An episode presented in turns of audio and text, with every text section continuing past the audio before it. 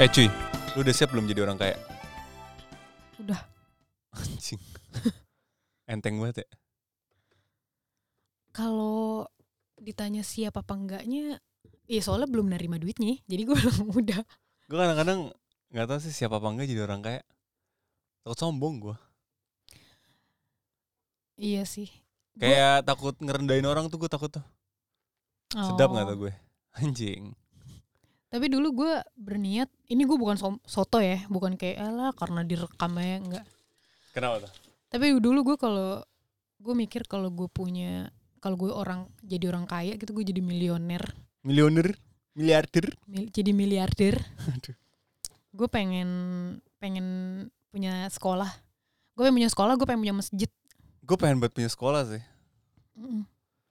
Gue pengen punya sekolah dari TK, TK, TK, SMP, SMA tuh gue pengen mau tuh. Ya kan itu mulia kan? Emang itu mulia ya? Mulia lah lo Menyekolahkan ya? menyek- bikin orang Tapi kan itu juga bisnis berilmu. tahu. Ya iya, tapi kan lo juga ada sisi positifnya adalah gini deh di dunia ini mana ada sih yang sesuatu yang nggak ada di, di bisnisnya. Nah, bisnis cuan cuan Eh, cuan cuan cuan, cuan cuan, cuan cuan, cuan cuan. Selain itu juga gue pengen bikin masjid gitu untuk orang beribadah. Sedap. Lu biayain juga kalau masuk. Ya, Masuk mah gratis namanya juga bi- Ah, namanya juga Pas keluar bayar tapi. kan lu lo udah sholat. kira lo kira toilet umum. Kan lu udah isi pahala di sini bayar dong. tapi gue bingung deh sama orang-orang tuh arti kaya tuh apa sih? Apakah lo terlihat memakai LV tuh lo dibilang kaya? Enggak, gue beneran nanya, bukannya menyinggung siapapun ya. Gue mau nanya karena Kalau gue mau nyinggung kalau gue kalau gue ya, kalau gue pribadi sih. soalnya gue nggak tahu em, eh, pengertian kaya gitu yang maksudnya eh, Kaya tuh ada banyak uang. cuy, ada kayak ilmu, ya kan? Kayak duit sama kayak monyet. Baru baru. You ain't happy for me. You ain't happy for that. Me. You ain't happy for me. You ain't happy for that. Me. You ain't happy for me. You ain't happy for that. Me. You ain't happy for me. You ain't happy for that. Kaya, kaya, kaya. Siapa yang ingin kaya? Saya. Siapa yang ingin kaya? Saya. Siapa yang sukses tau itu? Yeah, lo nggak pernah kan lo ikutan gituan? Nggak ikut, nggak ikut gue. Pernah dia bilangnya gini, siapa yang ingin sukses? Iya. Siapa Iya. yang ingin kaya? Tapi dia bilang "Ah, siapa yang ingin kaya? Tapi menurut lu definisi kaya mana? Kita balik lagi. Definisi kaya itu adalah kaya em, attitude. Gokil. Kalau lo banyak- Kaget gue. kalau lo kaya harta tapi attitude lo miskin ya. Banyak, Ho ho ho ho. banyak. Ho ho ho. Gini loh, kenapa kenapa sih tadi gue bilang di segmen pertama gue belum siap kaya karena gue banyak banget melihat orang-orang di mungkin di sekitaran gue atau mungkin gak di sekitaran gue ya, atau mungkin di sosial media segala macam itu banyak banget yang kayak tiba-tiba ketimpa duit, habis itu Mhm. jadi perilakunya tidak sesuai norma-norma sosial Ups. gitu, Ups. ya kan? Mm-mm. Jadi menurut gua kadang-kadang jadi kaya tuh trap juga sih. Ketika lu kaya, abis itu lo jadi gaya hidup lu naik. Ketika gaya hidup lu naik, lu jadi kayak ya jadi circle of satan sih menurut gue.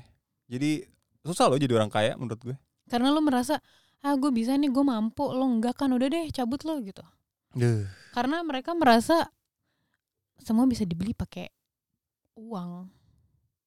Walaupun iya. Walaupun iya, ya, ya. Sofa tuh dibeli pakai apa dong? iya, Pakai sofa uang. pakai apa? TV pakai apa, Bosya? Hah? Temen pakai apa? Aduh, Ditraktir ya kan biar punya temen tuh biasanya. Ih banyak lo temen gue dulu kayak gitu. oh iya banyak lah. Ditraktir-traktir gitu Di biar traktir, di traktir. apa sih? Nggak, takut gue. Stop. Iya, tapi balik lagi kalau misalnya ngomong kaya, bener ada banyak kayaknya, kayak kayak harta, kayak ilmu, kayak Kayak monyet lagi attitude. gue gue gue Enggak, enggak, enggak, bener-bener gue kayak, selengkat nih ubun-ubun lo kayak ilmu, kayak attitude gitu. sama kayak Ronaldinho kan Enggak, gue mah oh kayak Gattuso Enggak. Maldini enggak, enggak, enggak. Nesta Enggak, gue kayak pele. Pele, Pele. Inzaghi Lampard Terry Udah dong, kan tadi gue udah bilang pele. Nedved najis najis mau banget disemuin di eh, disemuin disebutin tapi lu pernah dibilang ini enggak eh gila masa enak banget sih hidupnya kaya gitu gue nggak tahu sih nggak pernah denger iya dan gue nggak mau denger juga kalau misalkan kayak Gue nggak mau denger tapi kenapa gue selalu denger itu ya? Sedap. tapi kalau misalkan digituin sama orang kayak ih eh, lu mah enak kaya lu mah ya alhamdulillahin alhamdulillah aja ya. Karena Ya, menurut gue kaya itu kan salah satu privilege. Iya. Salah satu kesempatan gitu dan privilege menurut gue harus di harus disadari sih. Kalau enggak lu jadi tai sih. bau ya kan iya, lembek ya, Yo. coklat. Eh Iya. tergantung kalau pucet hepatitis tuh. eh najis beb nggak bisa di flash lagi kan Eh. Nempel muter. Pasti belas, "Hung, aku masih ada." You ain't happy for me. You ain't happy for all that, all that me. You ain't happy for me. You ain't happy for all that, all that me. You ain't happy for me. You ain't happy for all that, all that me. You ain't happy for me. You ain't happy for all that. Kembali. aku orang miskin Ah, Aku orang orang kaya. kaya. Gila itu mainan gap banget deh. iya. Kayak sampai ada man, aku orang miskin, ar- aku orang kaya, aku minta anak namanya siapa, kenapa? iya Terus orang yang punya anak lebih kaya kan? enggak yang punya anak kan miskin Enggak, yang punya k- anak banyak lebih kaya. oh iya kan aku minta anak namanya siapa misal namanya Erido Erido lekas pergi jangan kembali lagi Loh, kok lu malah ngusir anak Kan lu? anak lu anjing. aneh gue Aneh abis itu yang punya banyak anak lebih kaya. Karena kan dulu mitosnya ketika lu punya anak, banyak anak banyak rezeki. hmm. ketua punya anak ya Enak ya. Enak-enak nih. rezeki lo semakin bertambah Tapi yang gue pelajari selama gue di Jerman ini eh banyak banget ya gap itu jadi kelihatan nggak kelihatan gitu loh kalau di Jerman.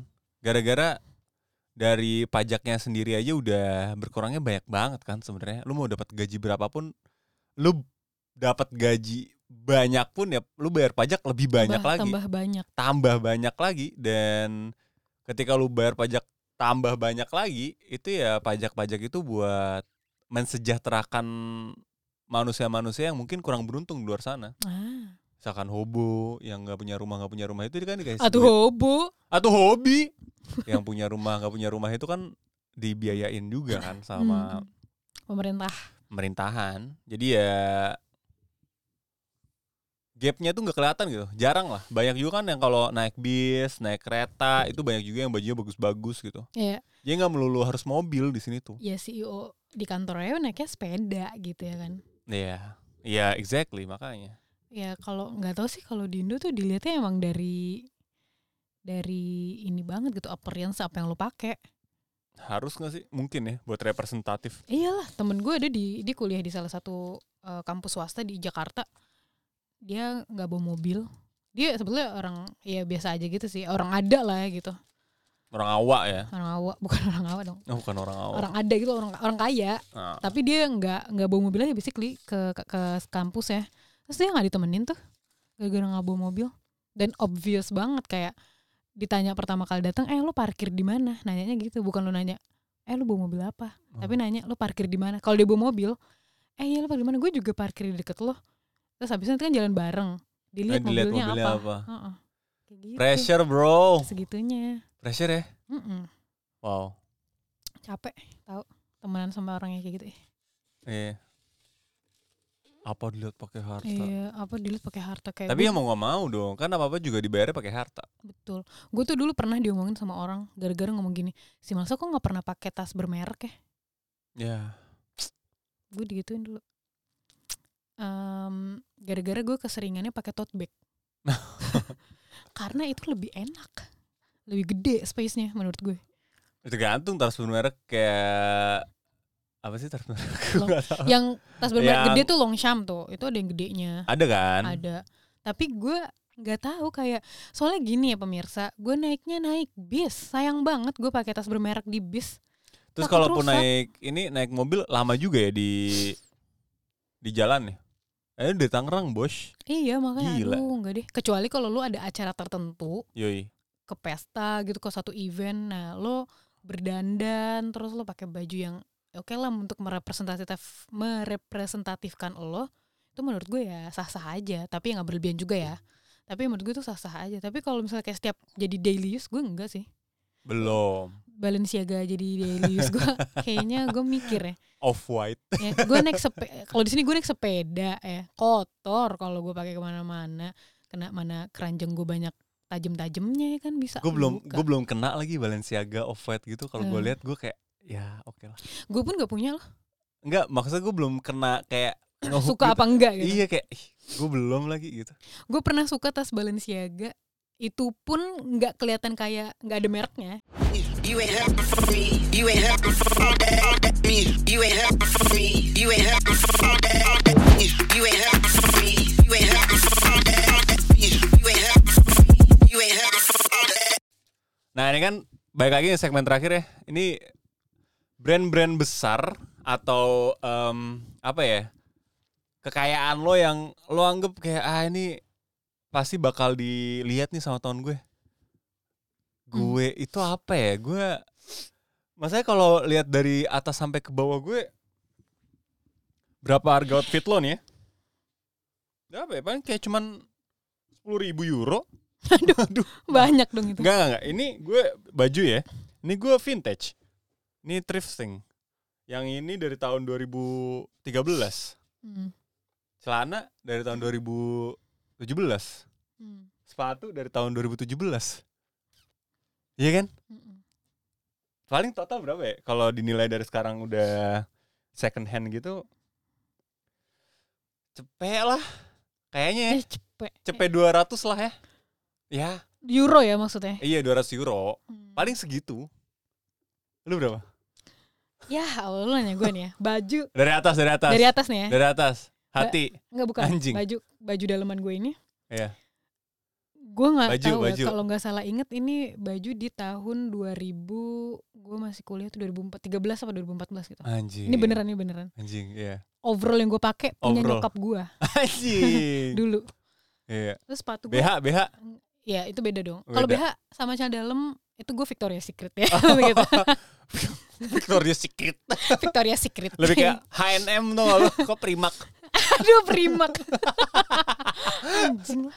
Tapi gue gue hinda, gue hindarin, gue lumayan hindarin primak lagi. Apa? Dia itu Slave apa apa apa itu. ya terus habis itu lanjut eh, overall. Habis itu lu nggak pakai celana lagi ya kan Iya, overall. overall ini kan udah salah Sepatu? satunya. Sepatu gue fans. Sepatu sejuta umat. Kaos kaki H&M. Kalau total-total nih Kalau di total, iya paling nggak nyampe. Gue nggak nyampe 100 malah. Gue paling 50 euro lah. Eh paling 20 Enggak lah, malah. Serius. enggak, baju eh, baju gue ini nih yang gue pakai garis-garis eh, eh baju dalaman gue ini adalah mango kalau nggak salah mango tapi ini manggonya yang selnya yang parah-parahan selnya enggak. waktu Abis itu dipakainya udah dari 2014 lagi. Iya, udah Jadi lusuh banget nih udah baju. kayak uh. itu. udah nggak zaman lagi pun modelnya iya. cuma buat baju dalaman aja basically Wah gokil sih. Jadi menurut gua kalau gaya itu nggak harus dari ini ya, dari merek mereknya ya. tergantung lu cara makainya tau Tergantung muka tau. eh enggak tergantung muka tuh ternyata gue bi- ah, ini gue oh iya salah kan. bisa mengcross iya Makanya. ternyata tergantung cara memakainya Ah, Dan lu cara liat padu gue pandan lu. gimana? Aduh. Emang komuk gua kan juga cuman di Masanggara. Iya. aduh, aduh, aduh. iya, jadi ketika lo memadu-madankannya bener, warnanya pas, Iya bener. itu Gua setuju itu bagus kelihatannya. Tapi kalau- Kelihatannya jadi kayak merek mahal. iya. Tapi kalau lo pakai baju mahal tapi lo madu-madaninnya Aduh. kurang, Kurang nih. ya tetap aja kayak jatuhnya ke lebih ke norak kelihatannya. Iya kelihatannya Kalau gua- sih. Kalau gua juga gitu.